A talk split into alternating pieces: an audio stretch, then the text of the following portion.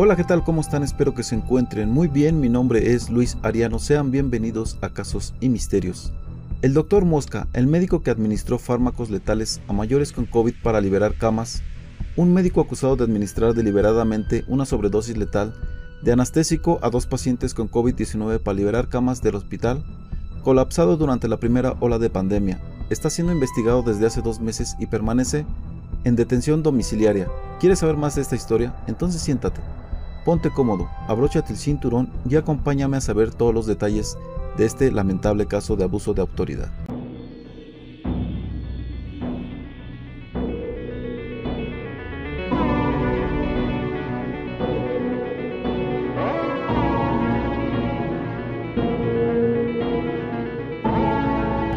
El doctor Carlo Mosca, director general del Servicio de Urgencia del Hospital Montechiari, Lombardia, Italia, está siendo investigado por matar a pacientes con COVID-19 para liberar camas, y es que la Fiscalía italiana sostiene que el médico de 47 años suministró fármacos letales con efecto bloqueador neuromuscular a personas que ingresaron en su centro hospitalario, infectados con el coronavirus.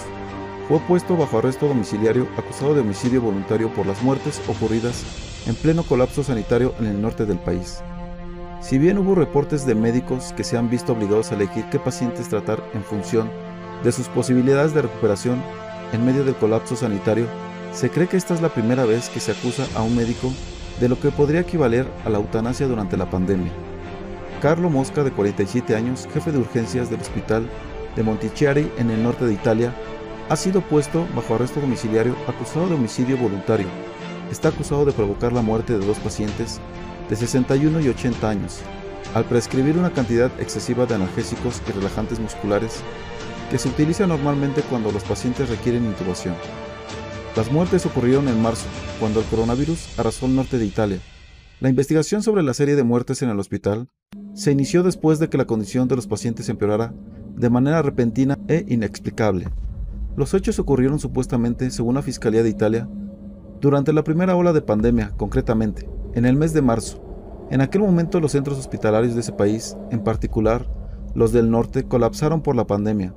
Fue cuando el doctor Mosca, al parecer, inició su proceso de asesinar pacientes para liberar camas. De momento, entre las posibles víctimas mortales del médico se encuentran un hombre de 61 años llamado Natale Basei y otro de 80 años llamado Angelo Paletti. Los dos asesinados vivían en el municipio de Brescia. Pese a todo, la lista puede ser mucho más amplia, ya que las autoridades italianas están investigando otras tres muertes anormales. Así ha sido recogido en la orden de detención emitida por la jueza italiana Angela Corbi, en la que se sostiene que el doctor Mosca tenía plena conciencia de lo que hacía y voluntad de matar. Es más, entre las irregulares conductas del médico italiano, no solo está el suministro de fármacos letales a pacientes con COVID-19, sino que también se piensa que no intubaba a los enfermos cuando lo necesitaban. Esto provocaba la asfixia de los infectados y un deterioro vital que acabaría con sus muertes.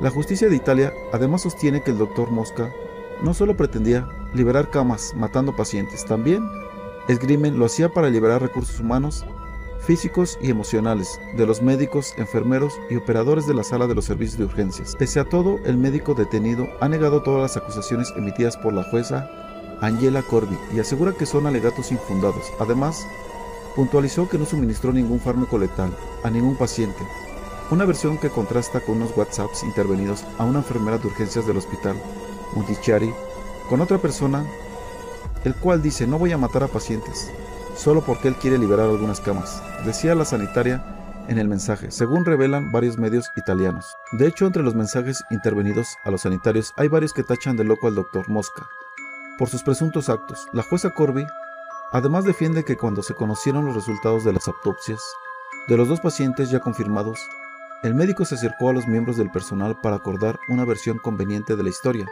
incluso incitándolos a declarar en falsedad.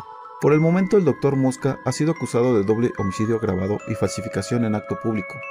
También ha sido suspendido de empleo y sueldo y está bajo arresto domiciliario a la espera del juicio. Según los investigadores, varios trabajadores del hospital habían comentado entre ellos el uso excesivo de las drogas succinilcolina y profol, el tratamiento utilizado por Mosca. Estas drogas con efecto anestésico se utilizan en pacientes que necesitan ser intubados. Su uso desproporcionado puede provocar insuficiencia respiratoria, causando a un paro cardíaco y la muerte.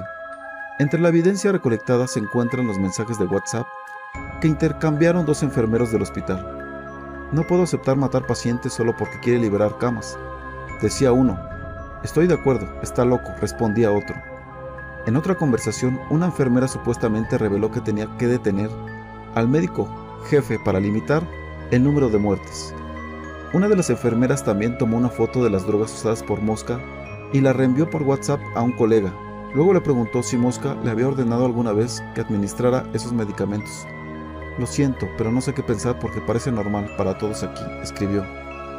El colega respondió que Mosca le habría pedido que administrara esos medicamentos a varios pacientes, pero que se había negado, recomendándole al médico su hospitalización ya que todavía había camas disponibles.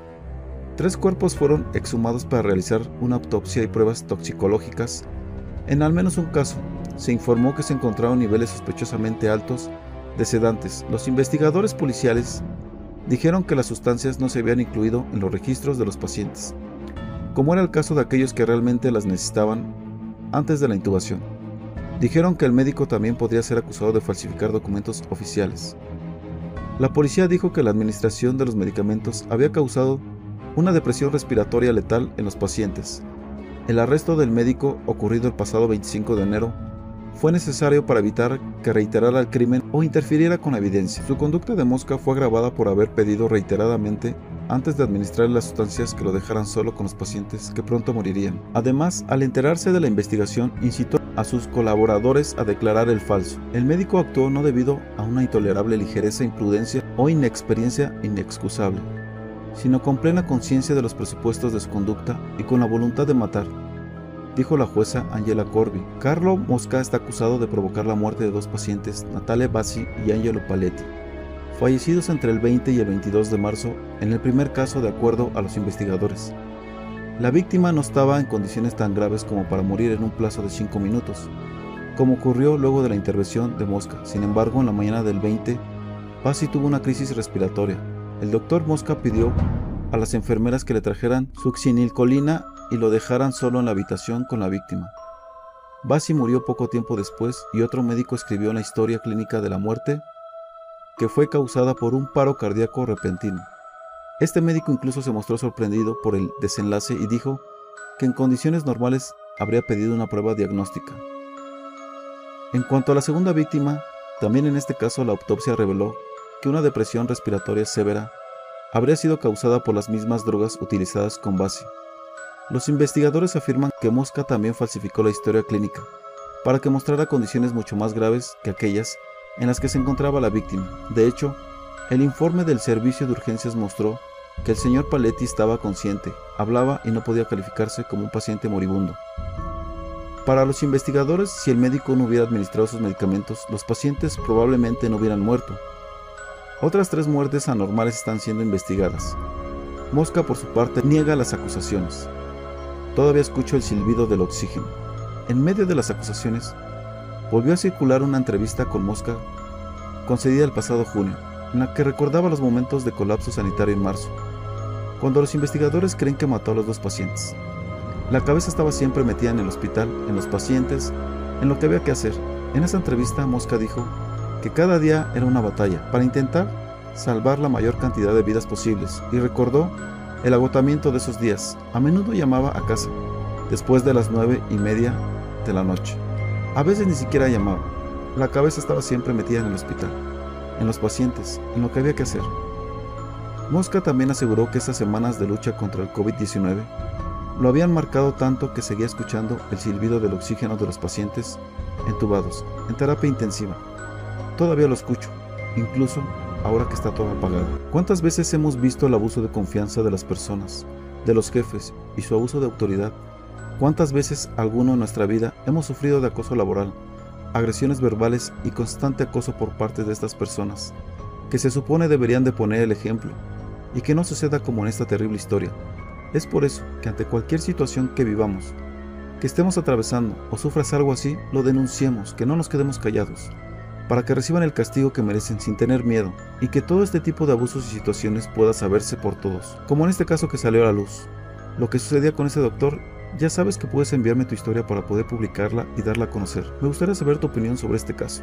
Ya sabes que si deseas hacerlo, puedes dejar tu comentario, y si este video te gustó dale like, manita pulgar arriba, compártelo con tus amigos y en tus redes sociales. Eso me ayudaría mucho a seguir trayendo este tipo de historias para todos ustedes. Si no te has suscrito al canal te invito a que lo hagas activando la campanita de notificaciones para que YouTube te avise cada que subo un video nuevo y no te pierdas ningún caso como este. Por último comentarte que cuando lleguemos a la meta de los primeros mil suscriptores, estaré regalando tarjetas de 100 pesos de la Play Store, así como algunos más regalos para todos ustedes. Así que ya sabes, comparte los videos y suscríbete para poder llegar muy pronto a la meta y que puedas ser el afortunado de ganar algún bonito regalo. Y bueno, por mi parte ha sido todo. Les mando un fuerte abrazo, nos vemos en un próximo video. Esto fue Casos y Misterios.